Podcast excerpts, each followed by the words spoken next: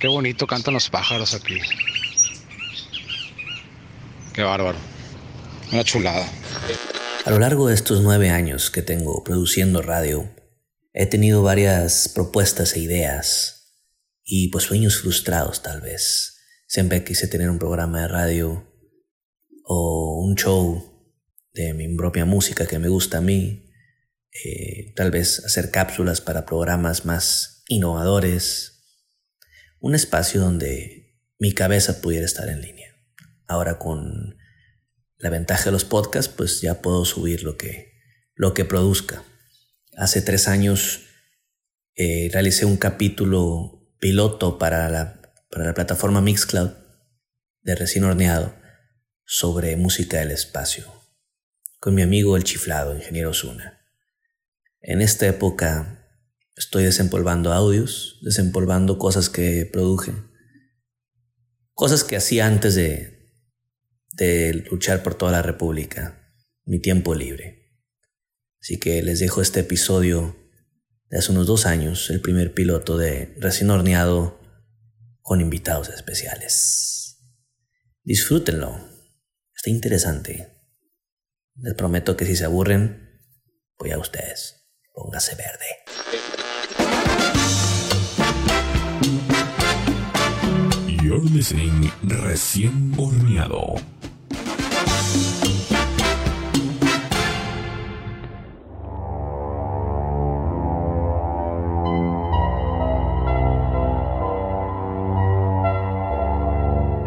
Estamos en tiempos donde la música no tiene lugar en el espacio. El día de hoy hablaremos un poco sobre la música que inspiró a muchos astronautas o astronautas que inspiraron a la música y a los planetas y a las estrellas. Les habla la iguana parlante. El día de hoy, y me acompaña naturalmente una persona chiflada, el ingeniero Héctor Osuna. Héctor, bienvenido. Muchas gracias y buenos tiempos a todos. Como comentó nuestro amigo Santiago, el día de hoy hablaremos sobre música del espacio. Escucharemos sus sonidos, cómo sintetizamos esas frecuencias. Espero la disfruten. Frecuencias, sonidos, que, ¿sabes qué? Es un poco irónico porque en el espacio no viaja el sonido, ni la música, pero estamos oyendo distinta música que no viene del humano, viene de la máquina. Así es. En el espacio hay un silencio pero la misma frecuencia es materia, y esa materia te golpea o la absorbe cualquier tipo de micrófono que pongas. Y esos ruidos captados los podemos sintetizar, mejorar y hacerlos en la Tierra. Y es lo que van a escuchar el día de hoy. Música del espacio. Música de materia, de lo que estamos hechos realmente. No somos de la Tierra, somos del espacio. De ahí venimos. Entonces, la música que escuchamos realmente aquí es consecuencia de, pero siempre ha existido. Interesante. Vamos a escuchar ahora el modular en el techo, un experimento e improvisación de un rack europeo de modulares, para empezar esta sesión chiflada.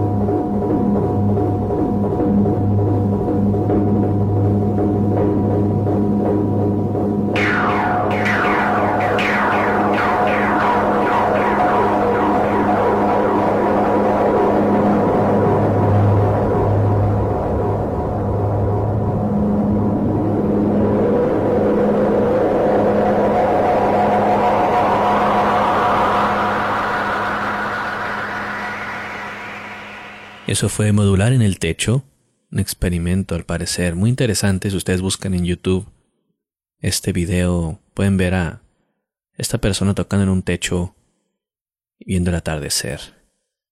Héctor, explícanos ¿En qué se trata esto? ¿Cómo se linkea al espacio?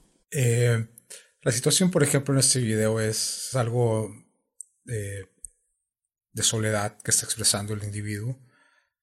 Todos sabemos que hay frecuencias, todos sabemos que la energía no se crea ni se destruye, solamente se transforma. Todos somos energías, todos somos, todos somos frecuencias.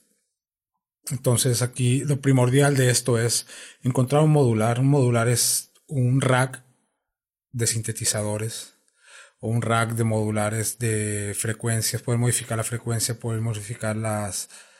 Eh, el tipo de... Eh, vaya, es destrozar el sonido en sí, la frecuencia eléctrica que entra a través del enchufe, modificarlas, darles un tono y después sacarlas en forma de sonido.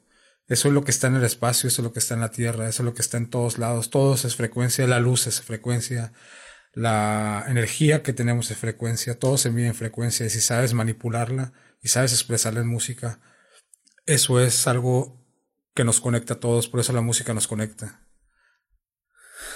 Mencionas que eh, denota una soledad de esta persona que está en el techo a través de esta frecuencia que tú dices. Yo, al menos en el sentir de esta música, siento como como un despertar, ¿no? De conciencia. No sé si eso es lo que transmita o tal vez si tiene un distinto matiz dependiendo de los tonos.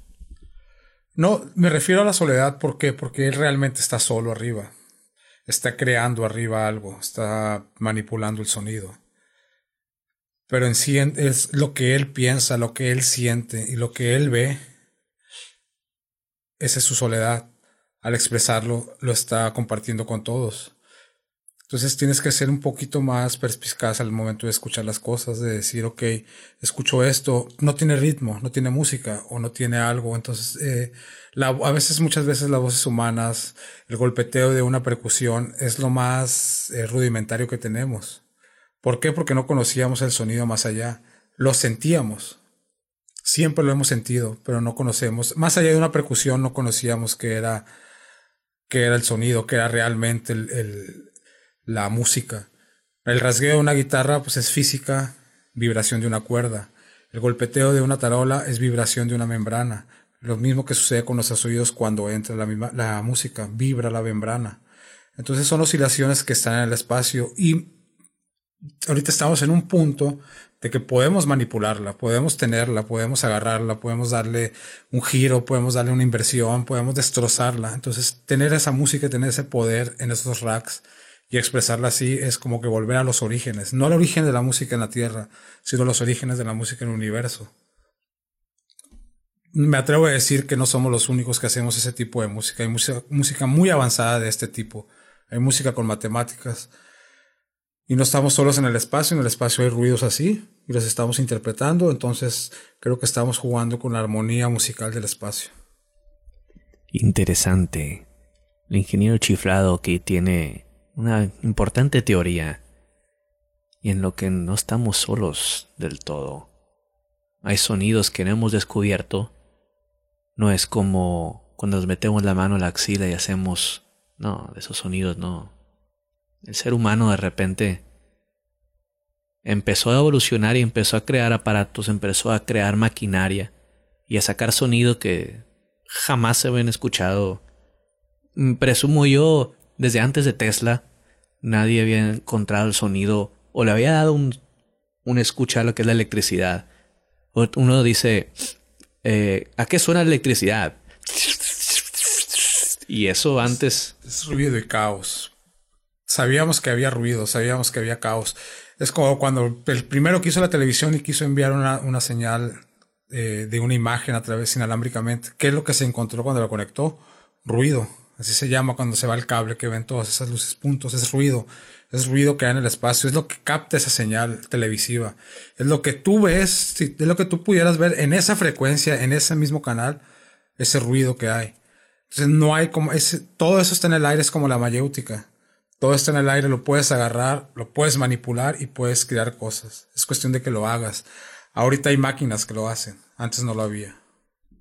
Entonces, es una oportunidad. Dense la oportunidad de escuchar realmente cómo es la música original. No estoy diciendo que sea algo... Em, ¿Cómo explicarlo? Eh, auténtico. La música que escuchamos no es auténtica. Es una adaptación a lo que hay. La música, yo creo que la música original es el sonido del espacio, es lo que viaja a través del espacio. Y es lo que empezó desde el Big Bang. El primer boom que hubo, a partir de ahí empezamos a crear cosas. Y ahí está el sonido, pero tenemos que empezar a buscarlo. Tenemos que buscar ruido fuera de nuestro espacio. Podemos crear ruido adentro de nuestra tierra, de nuestro mundo, pero afuera creo que es el sonido, no creo, es el sonido realmente como es. Los modulares y los sintetizadores. Como esa cerveza que pasa por la garganta.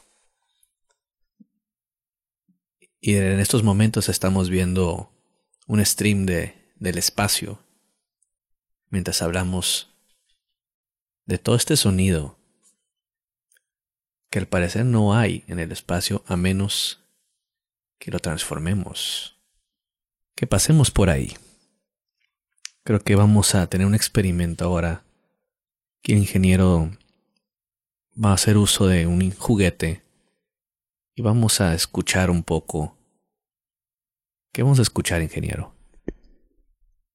Pues vaya, podemos jugar ahorita con unas frecuencias de algún sintetizador básico.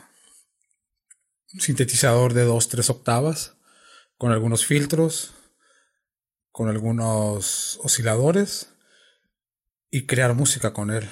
No música, vamos a hacer par de tonos y como ese par de tonos o esos ruidos que tú, por ejemplo, creas en un piano, tocas do, va a, vibrar, va a vibrar la cuerda, pero esa cuerda no la vas a poder modificar. Esa vibración no la vas a poder modificar, va a sonar. Y si no le pones un dedo en la cuerda para que eh, modifique su vibración, va a ser el mismo sonido que tenga. Entonces lo que vamos a hacer es agarrar un instrumento, tocar do y meterle filtros, meterle matices, meterle capa. No va a ser un instrumento lineal, va a ser un instrumento ya tridimensional que te haga ver lo alto, lo ancho, lo largo, con solamente una sola tecla. Eso es lo que pasa en el espacio. Te da tres dimensiones, alto, largo y ancho. Muchas veces la música es solamente una sola dimensión y no tenemos eh, profundidad. Y es lo que vamos a empezar a hacer, a jugar con la profundidad. Vamos a jugar en un plano XY y terminaremos en un plano XYZ y a veces podríamos, podríamos meter hasta un cuarto plano. Juguemos entonces. Veamos qué hay en el estudio.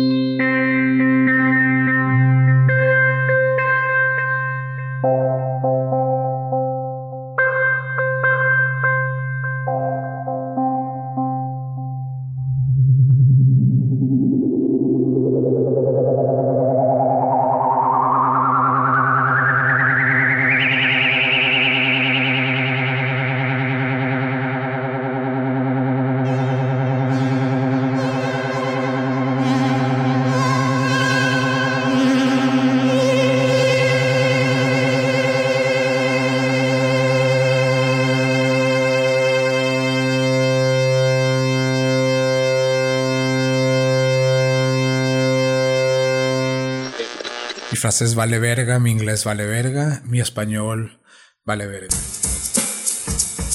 Vale verga. Vale verga. Vale, vale, vale, vale, vale, vale, vale verga. Vale, vale, vale, vale, vale verga. Vale verga, vale verga, vale verga. Mi francés vale verga, mi inglés vale verga, mi español vale verga. Y volvemos. Este fue una interesante sesión. ¿Qué escuchamos, Héctor, en esta sesión que te pusiste a jugar con, al parecer, un sintetizador de GarageBand? Sí, en esta ocasión usamos un software que viene por default en, en el iPad, que es de Apple, que es el GarageBand. Agarramos un, un sintetizador un poco rústico. Eh, viene con sus sonidos pregrabados, naturalmente. Solamente usé tres tonos. Do, Do y Do. Solamente usamos Do. Usamos frecuencias, usamos su resonancia, modificamos el ataque y liberamos un poco el sonido. Eso fue los cuatro filtros que usamos. Realmente replicamos un sonido que suena en el espacio que últimamente la NASA ha grabado. Es tal cual el mismo sonido que, que hay en el espacio. Todo este tipo de, de, de aparatos son digitales, pero originalmente eran análogos. Hay gente que los, que los creó, hay gente que supo modificar el sonido, supo modificar la frecuencia de la electricidad y crear esos sonidos. Y esto es lo que tenemos aquí. Filtros, racks y aparatos. Ya sea digitales o sean físicos, pero suenan casi igual. Y esto, todo esto suena a, un instrumento a lo que se venía escuchando en los 60, 70 en Francia, cómo influyó directamente estos sonidos. Digo, estamos en el año 2017 y estamos escuchando lo que hay en el espacio. ¿Cómo lo hicieron en 1960, 50 para tratar de replicar un sonido que ni siquiera sabían si era del espacio? ¿Cómo, cómo relacionamos todo esto con el espacio sin saber cómo es realmente? Como lo dijimos en un principio, somos materia. Y esa materia que somos, tenemos un centro de almacenaje, un centro de almacenamiento general. Generaciones tras generaciones, tras generaciones, tras generaciones tenemos eso adentro. Entonces había, llegó un tipo, llegó un momento en el tiempo exacto que un tipo supo lo que tenía en su mente, la inquietud que tenía dentro de él, lo que había con la música y la tecnología que tenía en las manos, para crear un tipo de instrumento con un tipo de sonido nuevo con algo nuevo, algo electrónico, algo que suene a máquinas. Acuérdate que al principio de esos años las máquinas eran su boom. Empezaban a crear máquinas, empezaban a crear sonidos, pero todo era relacionado a lo científico. Hubo gente, hubo músicos, incluso hubo ingenieros que tenían esa eh, inclinación musical, pero a la vez buscar ese conocimiento y esa inquietud que tienen naturalmente que tenemos todos, que no sabemos de dónde viene Comentaba hace rato de la, de la mayéutica, es lo mismo, el conocimiento está en el aire, solamente tenemos que agarrarlo. Ese momento exacto de esa persona se le vino a la mente, lo correlacionó con lo que estaba sucediendo en ese momento, agarró lo que estaba de tecnología a su mano y creó esos instrumentos. A partir de ahí, todos los demás encontraron un boom ellos, a lo mejor los otros músicos no tenían el conocimiento guardado en su mente o en su subconsciente, pero ese cabrón o ese ingeniero o esas personas que desarrollaron ese tipo de instrumentos lo soltaron, lo mostraron y naturalmente muchos músicos se sintieron identificados con ese, con ese sonido y empezaron a crear ritmos, empezaron a crear música, música muy distinta, música que no necesitabas una guitarra, música que no necesitabas una batería, Solamente necesitabas esas frecuencias, adaptarlas y crear música. Creo que los franceses fueron de los primeros en hacerlo. Fueron primeros en entender ese, ese mood, aterrizarlo y empezar a crear cosas. Cosas muy interesantes, de hecho. Muy musicales. Muy, muy musicales. Y ahora tenemos mucha música francesa que en los noventas, por ejemplo, los famosos ya Punk empezaban a hacer sus pininos en la música electrónica, el house, pero de repente se fueron a su naturaleza, ¿no? A hacer música análoga, música digital, música de computadoras, cosa que venía haciendo Kraftwerk antes, pero antes de Kraftwerk, antes de Daft Punk, antes de toda esta, esta oleada de música de computadoras, estaban los sintetizadores, estaban los franceses, estaba Jean-Jacques Perry, estaban Serge Gainsbourg y varios autores que, como no sé francés y no la quiero cagar, no voy a decir los nombres aquí mexicanados, pero, por ejemplo, ahorita vamos a escuchar, es tiempo de la canción, la canción selección musical, algo del disco Cosmic Machine, la secuela, un viaje alrededor de la cosmos francés y electrónico avant-garde de los 70s, 80s. Muy buen disco. Vamos a escuchar algo de Joel Fagerman. Esto se llama Asteroide.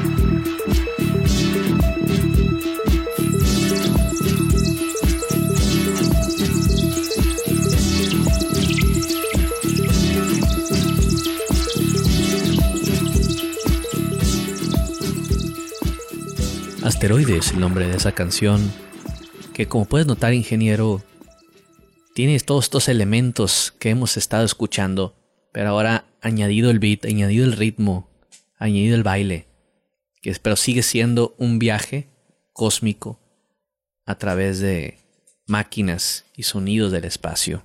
Pero ya tenemos el efecto disco, efecto comercial, podemos decirle, pero sigue siendo enigmático.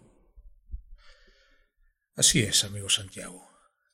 Eh, lo que sucede aquí es de que empiezan a tomar los sonidos, las frecuencias y le meten algo rítmico, algo de ritmo, algo de beat y algo de vibra. Y empiezan a combinar esos sonidos. Originalmente, en un principio, cuando recién salieron los sintetizadores que empezaban a venderlos, solamente lo tenían los estudios de grabaciones y ciertos artistas virtuosos. Algunos artistas empezaron a hacer covers, eh, sacaban viniles de Mozart, por ejemplo, toda la música que podía sacar con Mozart. Era un boom de decir, en este aparato, cuando no había ordenadores, decían, en este aparato puedo poder, puedo crear música como un violín, como un oboe, como un fagot. Entonces toda esa gente empezó a, a mezclar, empezó a moverle para poder crear música de estudio sin gastar tanto. Eso fue una gran revolución que hubo en su tiempo. De ahí empezaron a meter esos sonidos melódicos, esos sonidos rítmicos y empezaron a crear nueva música. La sociedad lo empezó a escuchar, la sociedad ya estaba evolucionando musicalmente, los sonidos del rock eran distintos, Pink Floyd metía sus sintetizadores, ya no eran órganos, era algo más, era algo más de ambiente, o sea, no era un teclado, un órgano o un, un simple piano electrónico, ya era un modular, era un sintetizador. Y eso empezó, empezó a crear la era musical distinta.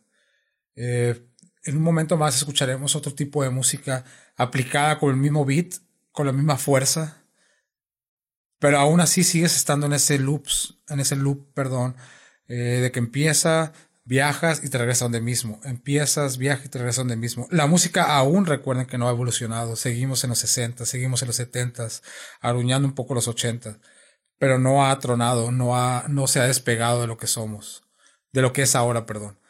Avanzaremos, avanzaremos musicalmente y paulatinamente escucharemos de ritmos perdidos, de ritmos de loops, bailarines, a música que dices o que encuentras un significado, encuentras un, baile, a música muy actual que digas, ah, no sabía que este ruido o este sonido se hizo con el sintetizador. Entonces, todo esto, todo este viaje lo tenemos que adoptar, tenemos que ser abiertos y poder aterrizar y decir dónde vino el sintetizador, de dónde viene, qué dónde se aplica y qué podemos hacer con él. Los momentos, el ingeniero se dispone a crear música mientras bebe cerveza, a crear un poco de música para nosotros, hacernos una prueba de que no solamente no solamente esté falso, vamos a desconectarlo Vamos a escuchar al ingeniero, primero que nada.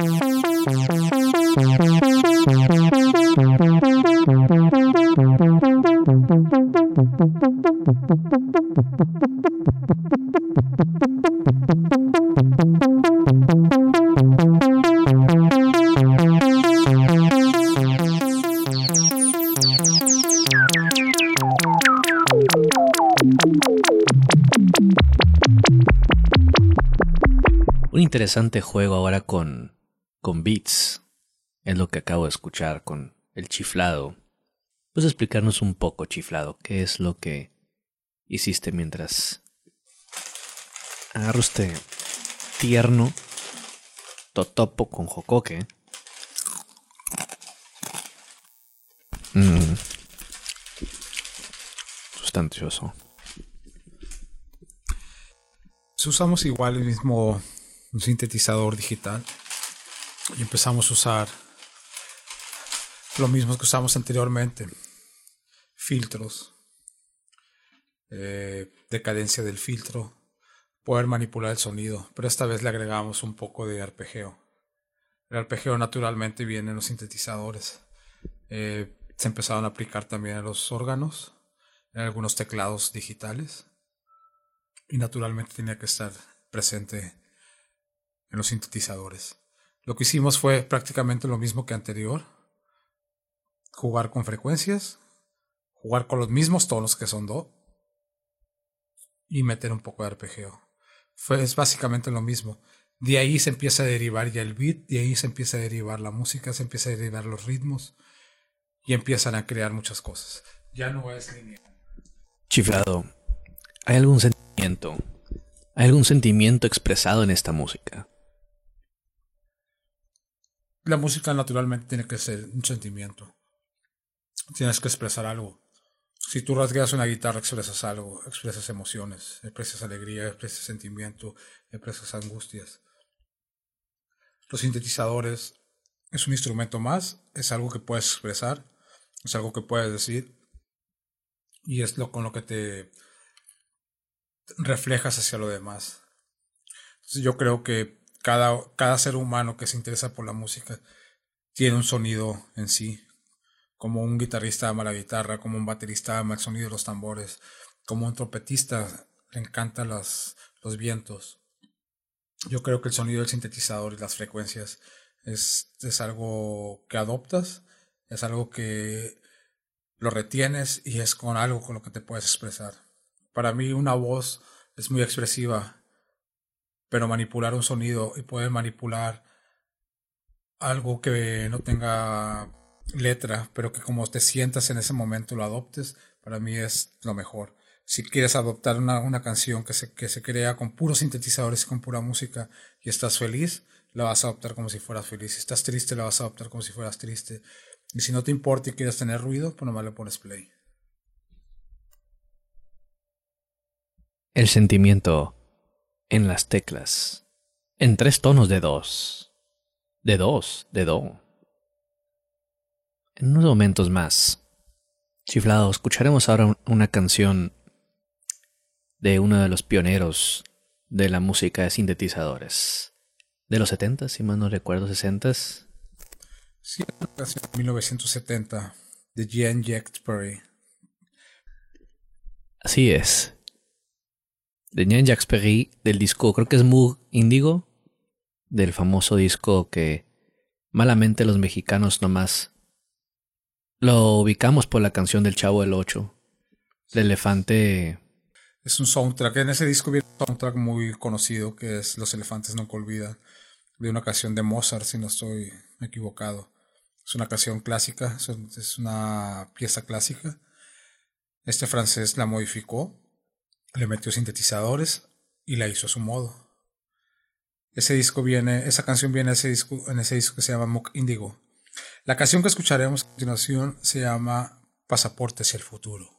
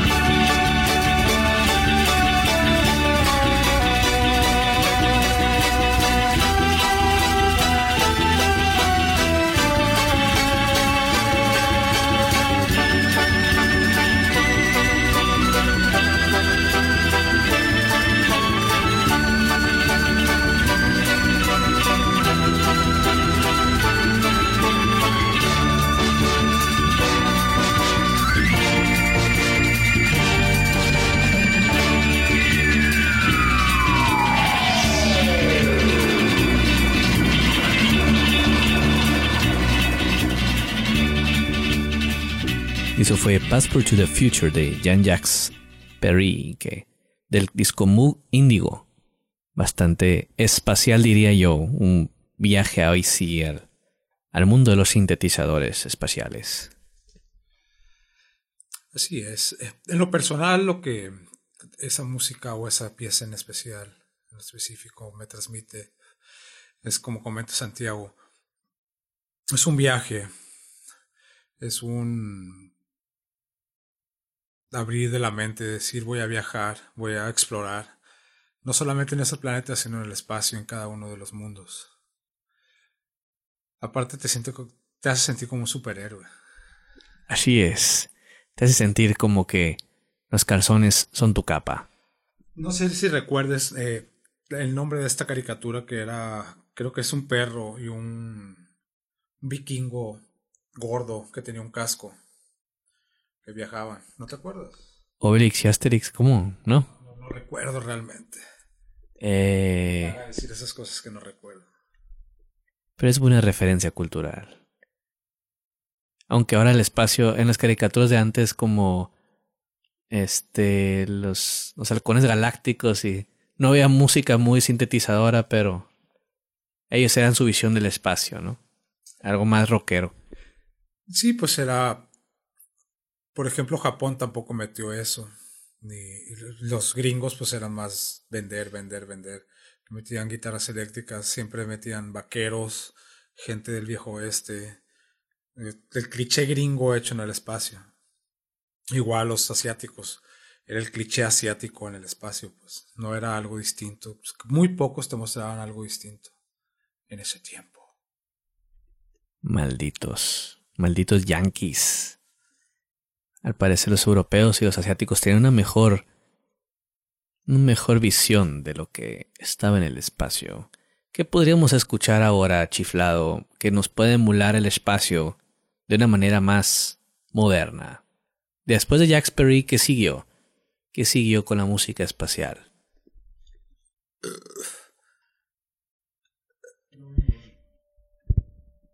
Más bien, escucharemos algo de evolución de los sintetizadores. Algo... Ya ves que ahora se escucha la música de videojuegos en 8-bit, en 8 bits.